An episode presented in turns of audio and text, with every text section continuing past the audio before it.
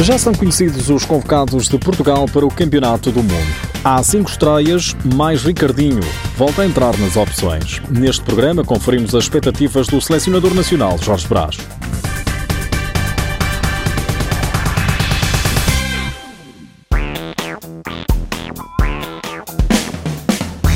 São 16 os convocados de Portugal para o Mundial 2021 de futsal e Ricardinho está de regresso. Recorde-se que o internacional português está a recuperar de lesão, sendo que foi operado em março. Ricardinho encabeça uma lista onde estão cinco jogadores que vão fazer a estreia em fases finais ao serviço da seleção.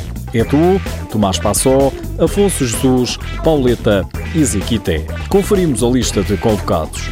Guarda-redes Edu, Bebé e Vitor Hugo Fixos André Coelho, João Matos e Tomás Passó, Fixo Ala Afonso Jesus, Alas Bani Varela, Bruno Coelho, Miguel Ângelo, Pauleta, Ricardinho e Tiago Brito, Universais Eric Mendonça e Fábio Cílio, Pivôs Ziquité.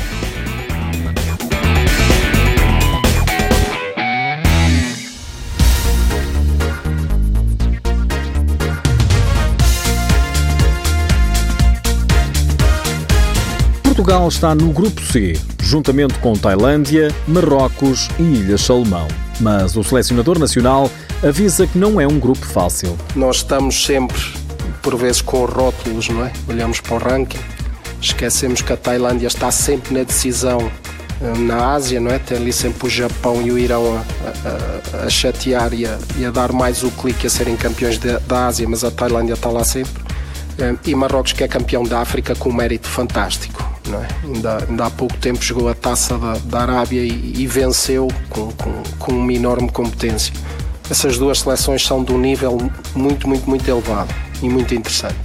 Muito. São claramente duas seleções que podem criar surpresas e que se querem intrometer ali na passagem passar a fase de grupos e depois podem constituir ali surpresa, claramente. Nós não queremos é que isso aconteça. Jorge Braz admite que as Ilhas Salomão é a seleção mais acessível. As Ilhas Salomão, pronto, temos que admitir que tem sido uma seleção de de um nível ligeiramente inferior, não é? Que tem, tem tido algumas dificuldades depois nos Mundiais, mas que está lá sempre, com aquela alegria, com aquela irreverência. É sempre fantástico observar as Ilhas Salomão.